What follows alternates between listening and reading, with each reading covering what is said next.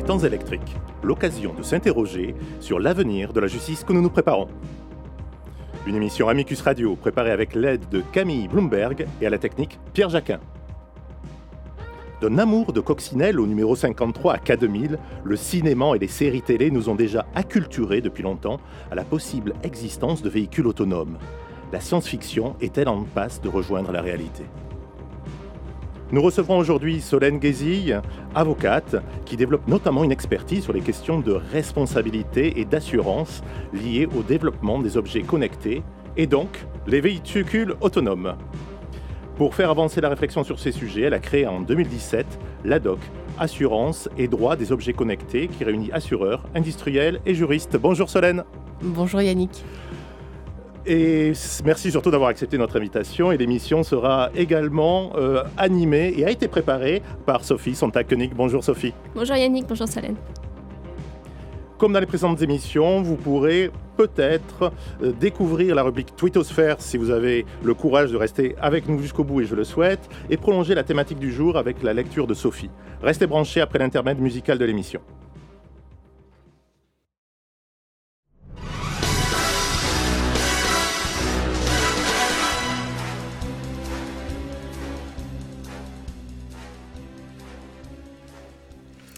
On a en tête l'image de Pierce Brosnan dans Demain ne meurt jamais, qui conduit sa voiture avec son smartphone.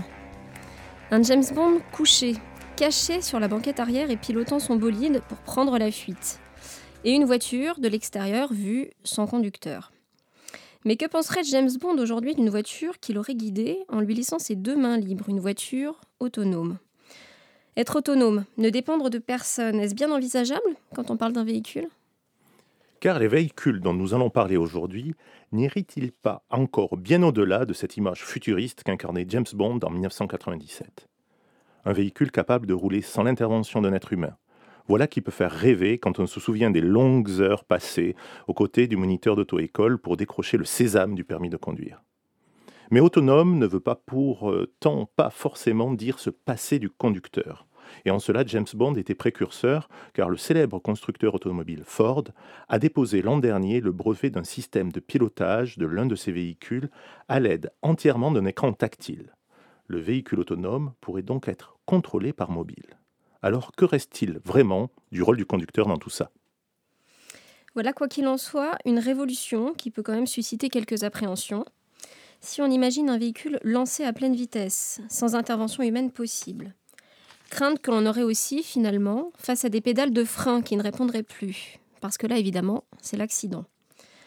On aborde alors une autre problématique découlant du développement des véhicules autonomes. Comment en contrôler le mécanisme? Comment appréhender la situation accidentelle que le droit a mis plusieurs années à encadrer en responsabilité civile, pénale, mais aussi en droit des assurances? Enfin, au-delà de l'aspect juridique, quelle évolution et quelle acceptation de notre part cela suppose-t-il? Serait-il plus difficile d'accepter d'être tué par une machine que par un homme? L'actualité sur le sujet est de plus en plus présente et internationale. Les réticences sont notamment très grandes aux États-Unis où se poursuivent de nombreuses expérimentations. On peut citer le cas d'une petite ville d'Arizona où Google teste ses voitures autonomes et où des habitants ont récemment décidé de manifester leurs craintes et leur mécontentement en s'en prenant physiquement au véhicule pierres jetées sur la carrosserie, pneus crevés, queue de poisson pour pousser la voiture vers le bas-côté, des gestes incongrus de révolte de l'homme contre une machine, mais qui traduisent un malaise profond. Objet inanimé, avez-vous donc une âme? s'interrogeait Alphonse de Lamartine. La question aujourd'hui peut se reposer, et si ce n'est une âme dont nous parlerons avec notre invité, c'est tout au moins d'une certaine forme d'intelligence, intelligence artificielle, qui, comme l'intelligence naturelle, reste faillible.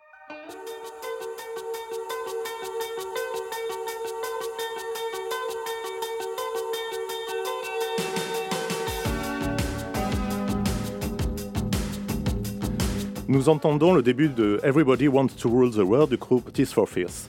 Espérons qu'un jour les voitures ne viendront pas, elles aussi, diriger le monde.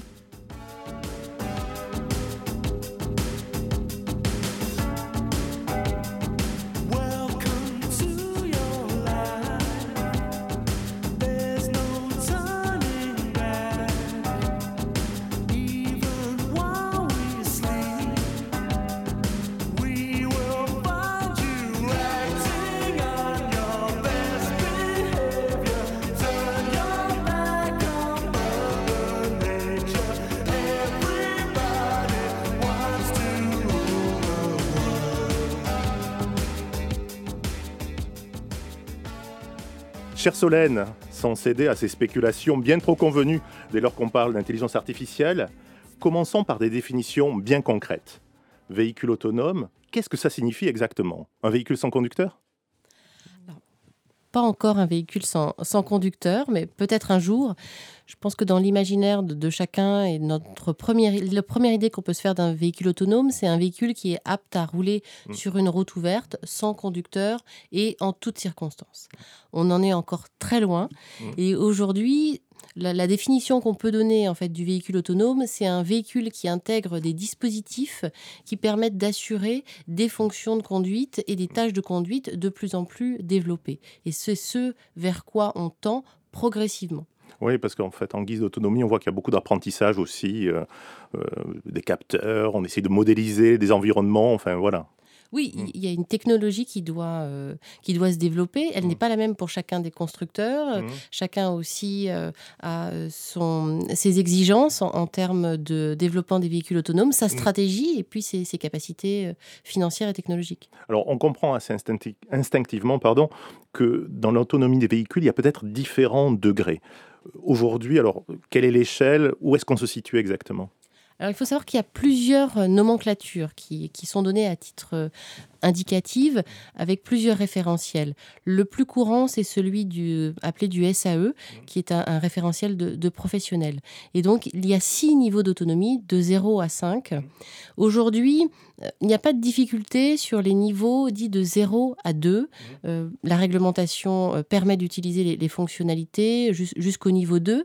Alors, ce qui est surprenant, c'est que, par exemple, le véhicule Tesla n'est qu'au niveau 2 d'autonomie. Oui, parce que la représentation qu'on en aurait, c'est un véhicule qui est déjà autonome en réalité. Qui est, déjà autonome et qu'on voit beaucoup sur YouTube pour différentes raisons. Mmh. Euh, aujourd'hui, le, questionnement qui se pose et tout ce les questions qui vont se poser en termes de réglementation, mais aussi en termes techniques, viennent surtout à partir du niveau 3, niveau 3, 4 et 5.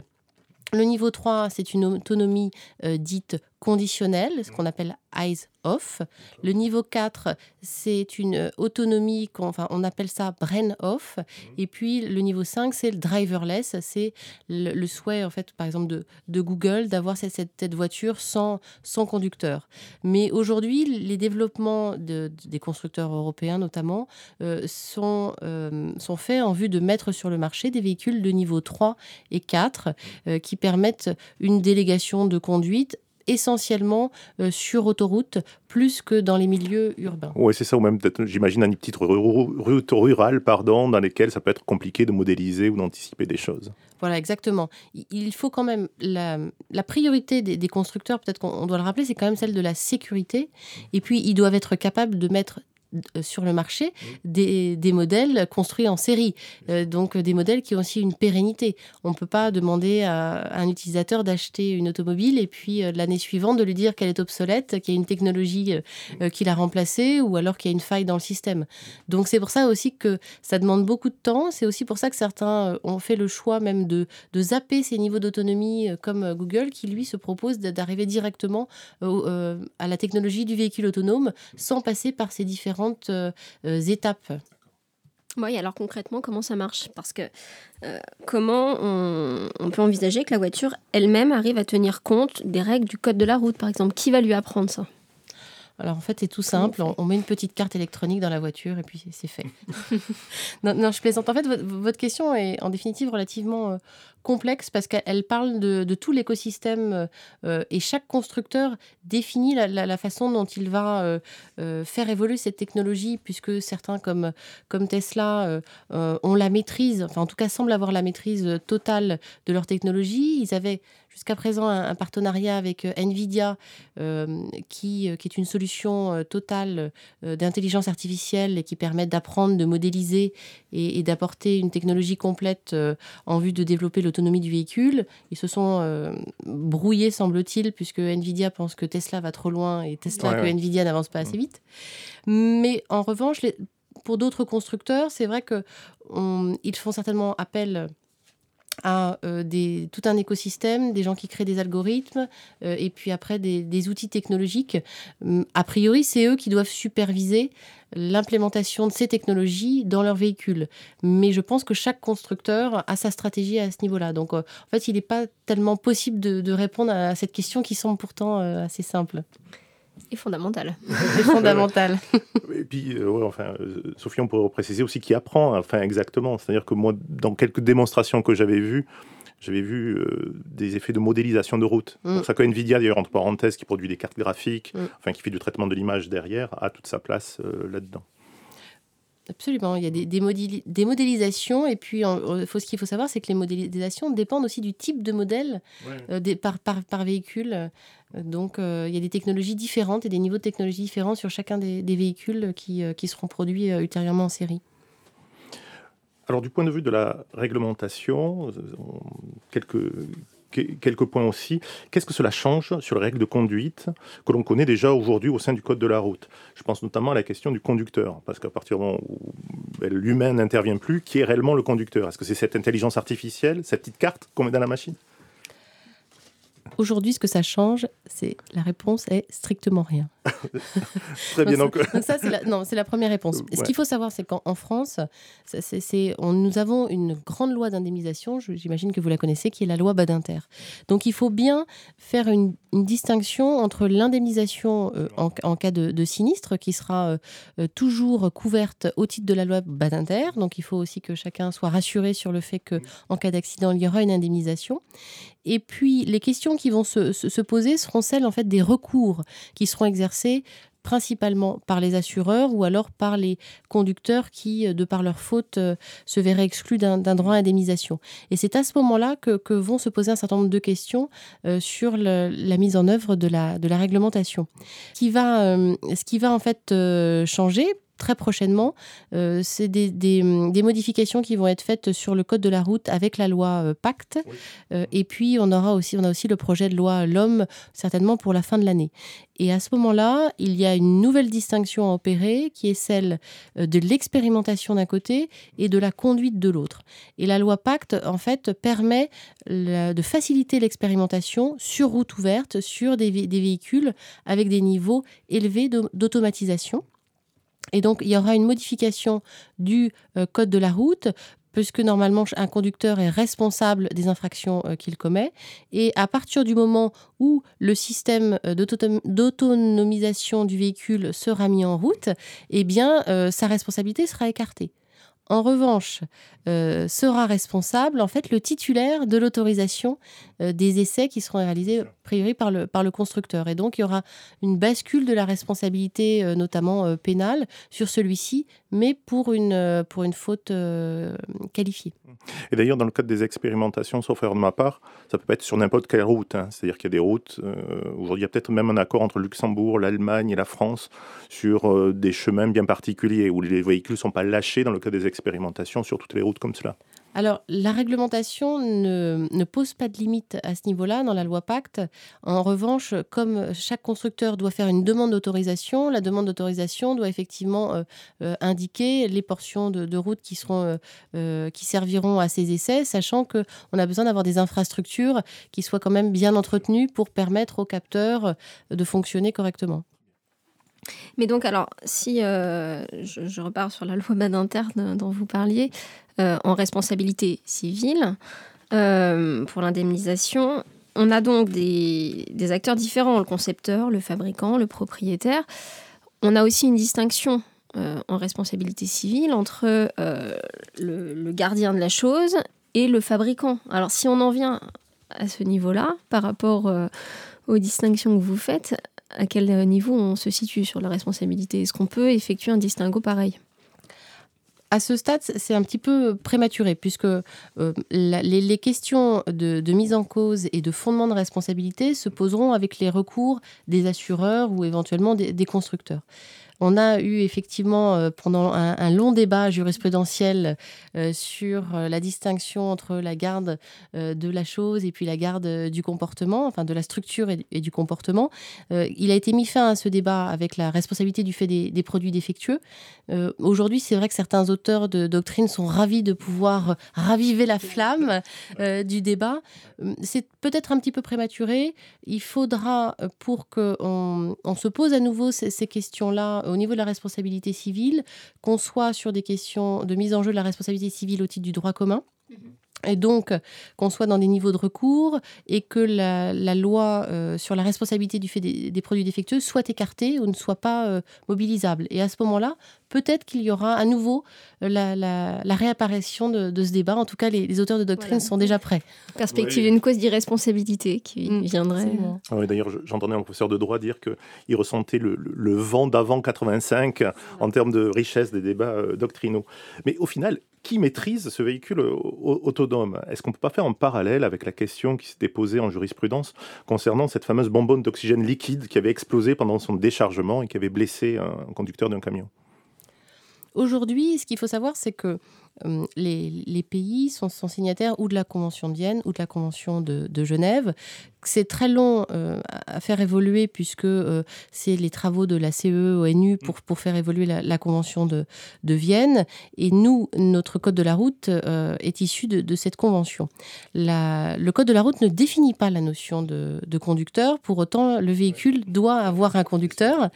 Euh, j'entends souvent dire qu'on doit avoir les mains sur le volant. Non, c'est pas tout à fait exact. On doit être en mesure à tout moment de reprendre le contrôle de son véhicule. Donc aujourd'hui, la réglementation telle qu'elle est est satisfaisante. On considère que le conducteur demeure en fait la personne euh, physique qui est au volant du véhicule et sera aussi celui qui est assuré, celui dans le véhicule. Le véhicule sera l'assureur du véhicule demeurera euh, euh, en charge en fait de l'indemnisation des, sinistres.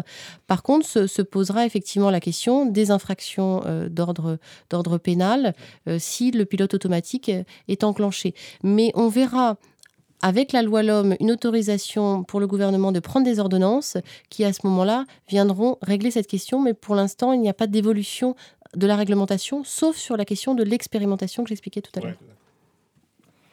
Euh, alors, peut-être la, tentation de rebondir sur le pénal. Euh, l'avis du Conseil d'État du 19 décembre 2017 euh, recommandait justement que les éventuelles dérogations au Code de la route s'accompagnent de cette intervention pour le législateur, notamment en matière pénale. Et euh, en matière pénale, du point de vue probatoire, euh, où en est-on? Est-ce qu'on peut envisager, euh, pour régler des difficultés probatoires, d'avoir accès à des boîtes noires, d'avoir accès à des systèmes d'enregistrement qui permettraient de, bah, de savoir in situ comment ça se passe dans le véhicule?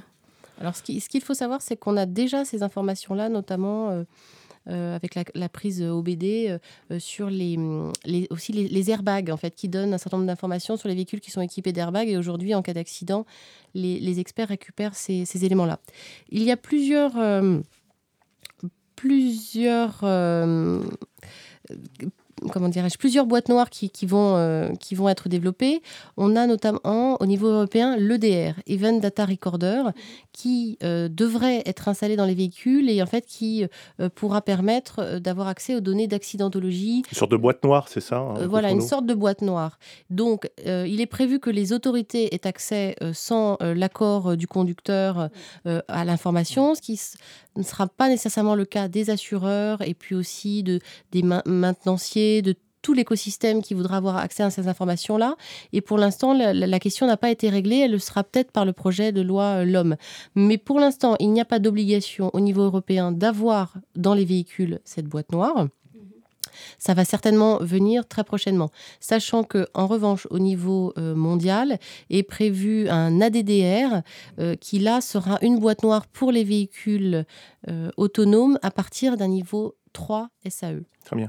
Et juste pour euh, rebondir, mais une idée, euh, c'est sur la protection des données à caractère personnel. C'est-à-dire que ici, dans cette boîte noire, j'imagine, il y a des informations qui peuvent être significantes. Ça s'articule naturellement avec le RGPD, enfin, la Convention 108, d'autres. Euh, exactement. C'est-à-dire qu'il devra y avoir un respect du, RGPD. La CNIL a aussi établi un, pacte, un pacte automobile pour les règles d'utilisation des des données euh, à l'intérieur euh, du véhicule, mais a priori, ça devrait être réglé par le projet de loi de l'homme qui devrait quand même poser euh, l'accessibilité. Et évidemment, les assureurs sont extrêmement actifs, proactifs pour avoir l'accès à ces informations parce que le, vous savez que le, bon, ça peut amener des refus de garantie, notamment pour le conducteur. Alors d'ailleurs, à propos de responsabilité, hein, c'est vrai que j'ai vu les assureurs particulièrement actifs sur ce sujet. J'ai pu euh, assister à un ou deux colloques, d'ailleurs organisés par, par eux.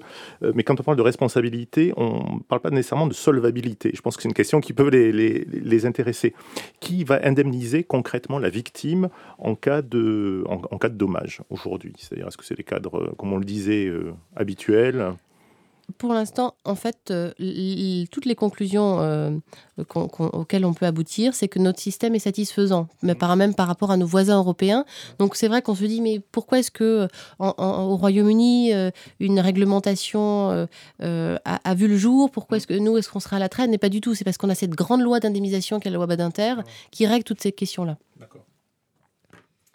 Alors finalement peut-être, euh, autre problème euh, dont on parlait initialement, le problème de confiance des utilisateurs.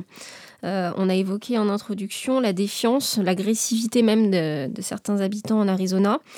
effectivement, il y a une étude américaine automobile qui a montré, il y a quelques mois, que 63% des adultes aux États-Unis seraient inquiets à l'idée de partager la route avec des véhicules sans conducteur. Donc de là, j'ai envie de vous demander, pour finir, ce que vous pensez d'une autre expérimentation américaine, euh, celle du constructeur automobile Jaguar, qui teste aujourd'hui des véhicules équipés Dieu. Dieu parce que euh, finalement, l'objectif serait de réduire l'angoisse des piétons en donnant euh, l'impression d'être reconnus par des véhicules presque humains. Alors qu'est-ce que vous en pensez de ça? Bah, je pense que l'anthropomorphisme a toujours bien fonctionné. Ça bat son plein, oui, oui. Mais, mais je, ça ne me, ça me paraît pas dénué de sens ça me paraît pas dénué de sens de, de rassurer, de rassurer, puisqu'il y, a une, il y a une inquiétude et, euh, et elle est peut-être légitime. Donc euh, qu'on puisse, euh, comme ça, peut-être détourner et, créer une forme de, de mimétisme par rapport à des réactions humaines, moi, ça ne me choque pas. En tout cas, si la sécurité est, est, là, c'est quelque chose que je, je trouve assez intéressant. Alors, moi, il y a quelque chose qui m'interroge sur euh, cette transformation. Hein. C'est-à-dire qu'on on va essayer d'enlever l'humain de la voiture parce qu'on se dit que c'est quand même un petit objet assez fragile et, pas forcément indispensable pour, pour ça. D'ailleurs, entre parenthèses, l'émergence des véhicules autonomes euh, interroge sur euh, les effets des mauvais conducteurs qui ont conduit à se dire on pourrait peut-être faire des choses qui, circulent tout seul. Mais un des arguments des constructeurs est de dire ça va résoudre tous les accidents. C'est-à-dire que naturellement, aujourd'hui, on sait que 90% des, accidents sont attribués à l'être humain. Est-ce que euh, cet objectif de réduire, parce que tous les véhicules seront rationnels, de réduire euh, les, accidents, à votre avis, c'est une certitude raisonnable ou c'est juste aujourd'hui une utopie commerciale? La sécurité que va apporter le véhicule autonome sur l'accidentologie est, pour moi réelle. Mmh. C'est-à-dire qu'on va vraiment avoir une augmentation de, la sécurité. En revanche, la sinistralité va évoluer, elle ne sera plus la même. C'est-à-dire qu'aujourd'hui, 90% des accidents sont dus à une faute de conduite. Demain, ça sera des fautes techniques. Donc euh, les erreurs humaines ne seront plus euh, sur la conduite elle-même, mais peut-être sur un capteur qui sera défaillant ou sur une technologie qui sera défaillante. Et puis on aura toujours les tentatives de vol, les, bris de glace, vous ouvrez une portière pendant que quelqu'un passe. Donc il y aura une autre euh, sinistralité, mais en revanche sur les accidents graves au niveau de, l'autoroute euh, ou des, voies euh, rapides, c'est vrai qu'on aura à mon avis une diminution drastique des accidents, sachant qu'on aura quand même une période de mix trafic, puisque PMG a fait une étude, 30% du parc sera complètement autonome en 2054. Mais finalement, est-ce qu'il n'y a pas une forme de paradoxe à essayer de faire rentrer des véhicules autonomes dans des pays où, malgré tout, l'accidentologie a baissé 72, hein. de mémoire, à peu près 16 000 morts sur les routes en France. Aujourd'hui, euh, je crois en 2018, c'est 3200, quelque chose comme ça. Donc, on voit que la sécurité routière a déjà fait son œuvre sur cela. Et donc, euh, voilà, quel pourrait être l'apport des véhicules autonomes? Et je vais compléter ma question avec aussi ce qui se passe dans les pays émergents, où pour le coup l'accidentologie est très élevée et où peut-être que le coût d'entrée, le billet d'entrée pour ouvrir des véhicules autonomes qui serait euh, en politique publique un réel ajout sera beaucoup plus, plus difficile. Donc. Euh, je partage votre analyse, c'est-à-dire qu'en Europe, euh, notre taux d'accident doit être je pense, au moins trois fois inférieur à celui du reste du monde. En revanche, il n'est pas souhaitable qu'on perde la main sur cette technologie. Donc, je pense que notre souhait est là. Et puis, en tant qu'Européens, euh, occidentaux, on, serait quand même euh, un peu désarmés de voir une, technologie extraordinaire émerger dans d'autres pays et d'en être privé c'est clair. Euh, on va avancer lentement vers la, conclusion de, cette, de, cette émission. Moi, de mon côté, j'avais une dernière, euh, question. J'avais entendu un, formateur à, l'école de conduite française qui s'appelle Gérard Ernja, qui mentionnait euh, dans, une conférence que l'on oubliait souvent un facteur essentiel pour la réussite de, commerciale de, tels engins, c'est que certaines personnes aiment simplement conduire. Est-ce qu'il n'y a pas finalement une forme de totalitarisme à essayer d'imposer des véhicules autonomes? Vous, vous, parliez en tout début d'émission de, la coccinelle. Mm. Moi, je sais que j'ai traversé une île paradisiaque euh, dans une coccinelle des années 70 il y a quelques semaines. C'était fort agréable, mais on, ne perdra jamais l'accès euh, à, des véhicules traditionnels. Je pense que le, le totalitarisme est ailleurs. Il est sur la charge mentale que va nous occasionner euh, la formation pour ces technologies. C'est-à-dire que pour une prise en main d'une Mercedes classe S, j'ai assisté encore à une conférence hier, c'est deux heures deux heures avec quelqu'un, un, conducteur qui est déjà formé. Hmm. Deux heures pour prendre en fait en main un véhicule avec les hein. fonctionnalités qu'elle implique. C'est-à-dire qu'on nous dit qu'on va avoir des véhicules beaucoup plus sécurisants, sécurisés, qu'on va pouvoir aller plus vite puisqu'on pourra faire autre chose. Mais en revanche, on aura une obligation de formation pour ces véhicules qui sera très importante. Et peut-être aussi un point, c'est-à-dire que notre temps de réaction, on, a vu, et, ça va être toute la question même juridique qui va se poser, c'est-à-dire qu'on aura à un moment ou un autre, on pourra faire autre chose que la conduite à partir du moment où on sera en mesure de reprendre le volant quand le système nous le dira. Seulement, euh, si on fait un parallèle avec les pilotes d'avion, les pilotes d'avion, pour garder leur charge mentale à un niveau maximum, sont toujours en train d'être obligés de faire des vérifications. Nous, par contre, si on est sur notre smartphone en train de, lire un article de journal, notre temps en fait de, de, réaction va être à chaque fois multiplié. Donc, on aura non seulement euh, une formation qui devra euh, nous, être, nous être faite pour qu'on puisse tout utiliser, et en plus, on, devra se poser de la question de savoir quel est notre temps de, de réaction quand on sera dans le véhicule. Donc au final, on va avoir une charge mentale euh, assez lourde euh, sur, sur ces véhicules autonomes, alors que c'est censé nous alléger euh, dans notre quotidien. Donc ça, c'est une, aussi une... le totalitarisme, à mon avis, est plus là que sur le fait qu'on soit privé de conduire. Enfin, la conclusion, c'est que les écoles de conduite auront certainement un autre travail à faire, mais ils auront un travail à faire. Merci beaucoup, Solène. Merci à vous deux. Merci.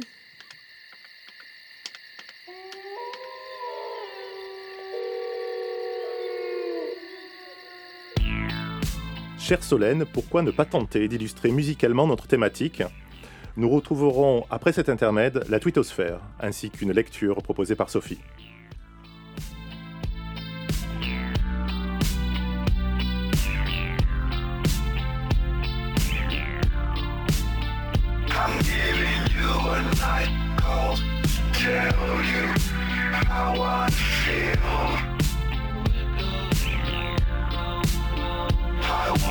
Drive you through the night, down the hills. I gotta tell you something you don't want to hear. I'm gonna show you where it's dark, but have no fear.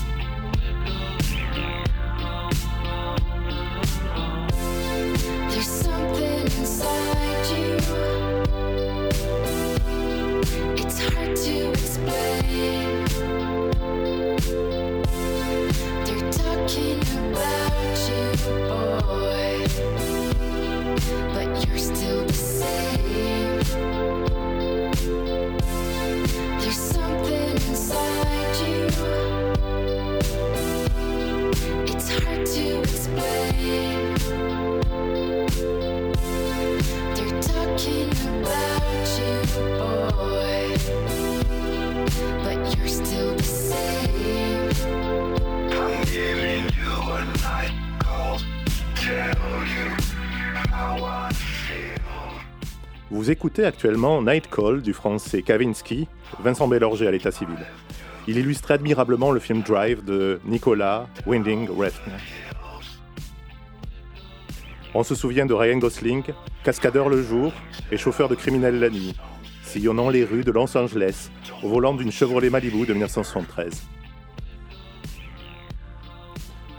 Objet de roman par excellence, je ne doute pas que les auteurs trouveront un jour une profondeur d'âme à des véhicules s'animant au rythme de leur processeur.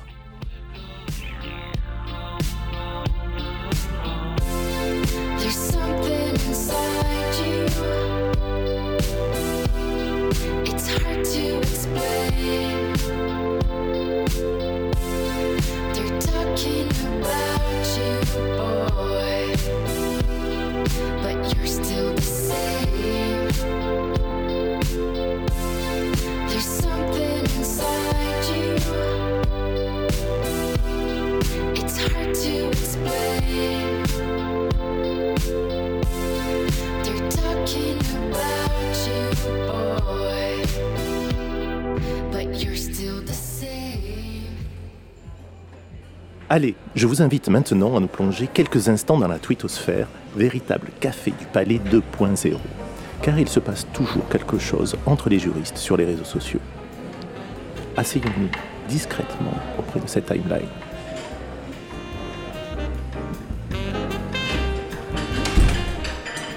On m'a mis sur un mauvais coup. Et ça m'a rapporté beaucoup. J'ai tout perdu au POC sur une paire et gagné 10 ans de placard, belle affaire. Je lui écrivais des lettres 10, par jour. Je t'aime et t'aimerai toujours. Allait-elle me voir à la prison? Non, non, non. Seule une déontologie forte permet de conserver la confiance des justiciables envers la justice. Vous serez tenu de faire vivre les trois I fondateurs indépendance, impartialité et intégrité. Hashtag serment cessé à justice, couvre, at cour de cassation.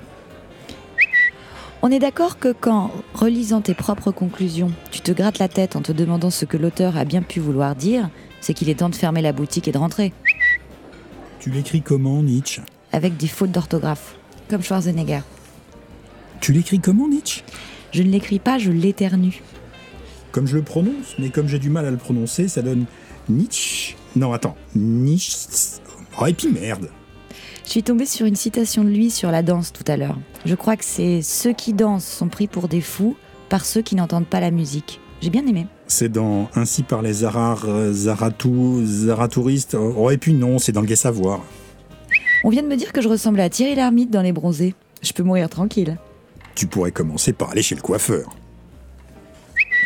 19h19. Et j'en ai rencontré des twittos depuis 2010. Un paquet. Et c'est vraiment chouette. Même des râleurs ici qui sont charmants in real life, des exubérants ici qui sont timides in real life, des drôles, des discrets, des gentils, et des tristes ici qui sont joyeux in real life.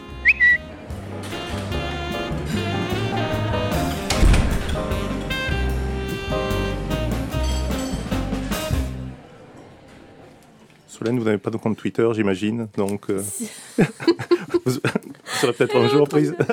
Avec plaisir, mais ça, c'est drôle. Donc, surveillez au cas où on, grappille deux ou trois tweets qui passeraient par là. Bien, il va être maintenant le temps de conclure cette rencontre avec, avec vous et je vous remercie encore de votre disponibilité et d'avoir partagé avec nous euh, votre expertise. Je propose à Sophie Santac-Koenig de conclure par une euh, lecture, une lecture au fil du temps, une lecture au fil de nos temps électriques. Merci Yannick. Alors la lecture, euh, c'est des extraits d'une chronique de Mathieu de la Charlerie euh, sur LCI le 5 octobre 2018, euh, relative au premier procès de l'intelligence artificielle. Nous sommes en l'an 2041. Paris est calme. Les nuisances sonores et les embouteillages ne sont plus que de lointains souvenirs. La circulation est fluide, l'air est respirable. Plus aucun radar ou policier au carrefour. Plus aucun accident de la circulation, ni aucun piéton ou cycliste renversé.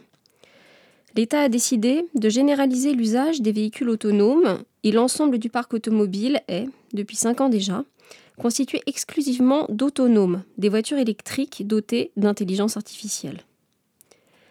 En ce 5 février, le temps est glacial et les routes parsemées de verglas. Monsieur Vigy se rend au travail à bord de l'un de ces engins du futur, quand soudain une Spectra, la dernière génération d'autonomes, roulant à vive allure, lui coupe la route, l'obligeant à actionner le bouton d'urgence. S'ensuit un gigantesque accident avec 50 morts.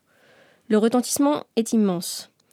La confiance dans le système est rompue, reste à savoir qui est responsable. Monsieur Vigie, l'occupant du véhicule, ou Eureka, la société qui gère les véhicules autonomes depuis 10 ans. Le temps d'une nuit, ce vendredi 4 octobre 2018, le palais de justice de Paris s'est projeté dans le futur.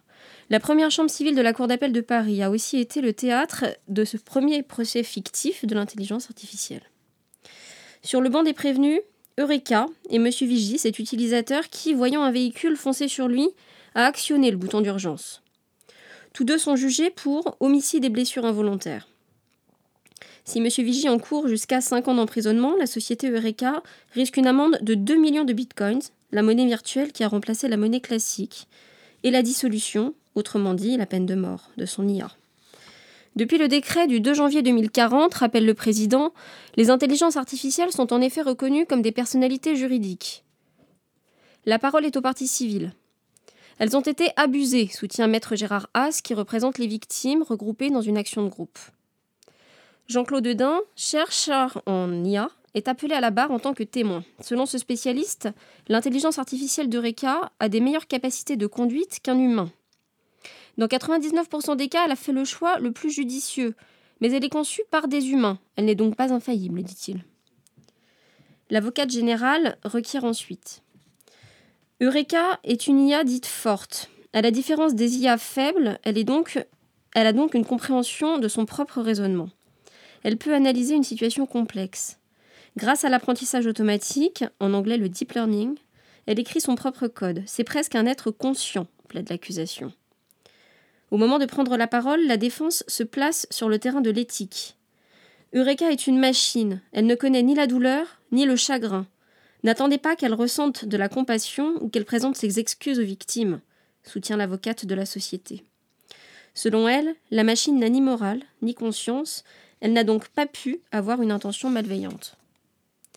Après une demi-heure de délibéré, le jugement de la Cour tombe. L'intelligence artificielle de Ricard est condamnée à une mesure de rééducation algorithmique avec mise à l'épreuve en simulateur, comprenant une autorisation de rectification. Après une demi-heure de délibéré, le jugement de la Cour tombe. L'intelligence artificielle de Reka est condamnée à une mesure de rééducation algorithmique avec mise à l'épreuve en simulateur, comprenant une autorisation de recertification du permis. L'indemnisation des victimes doit être mise à la charge de l'IA exclusivement qui évite cependant la mise à mort.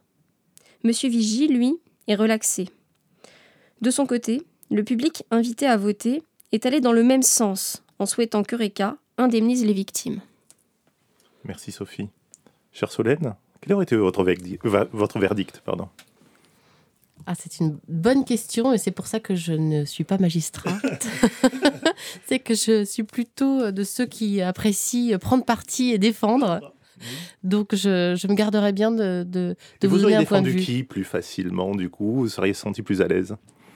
L'intelligence artificielle, je pense. Parce que euh, je pense qu'en tant que juriste, ce qui nous aussi ce qui nous motive et euh, là pourquoi on voit qu'il y a une grande appétence sur ce sujet, c'est que on pourra enfin avoir un exercice de créativité et on, en rêve tous puisqu'on parle beaucoup des, start-upers dans nos environnements. On a cette émulation et nous, on aimerait bien en tant qu'avocat, juriste, de, pouvoir aussi participer euh, à cette créativité du monde de demain un brillant avenir pour l'intelligence humaine encore. Espérons. Merci beaucoup Solène. Merci à vous. Merci Sophie. Merci. Les temps électriques, l'occasion de s'interroger sur l'avenir de la justice que nous nous préparons. Nous avons reçu aujourd'hui Solène Guézille et je le remercie encore chaleureusement pour ces échanges et votre expertise. Merci beaucoup Solène. Merci à vous.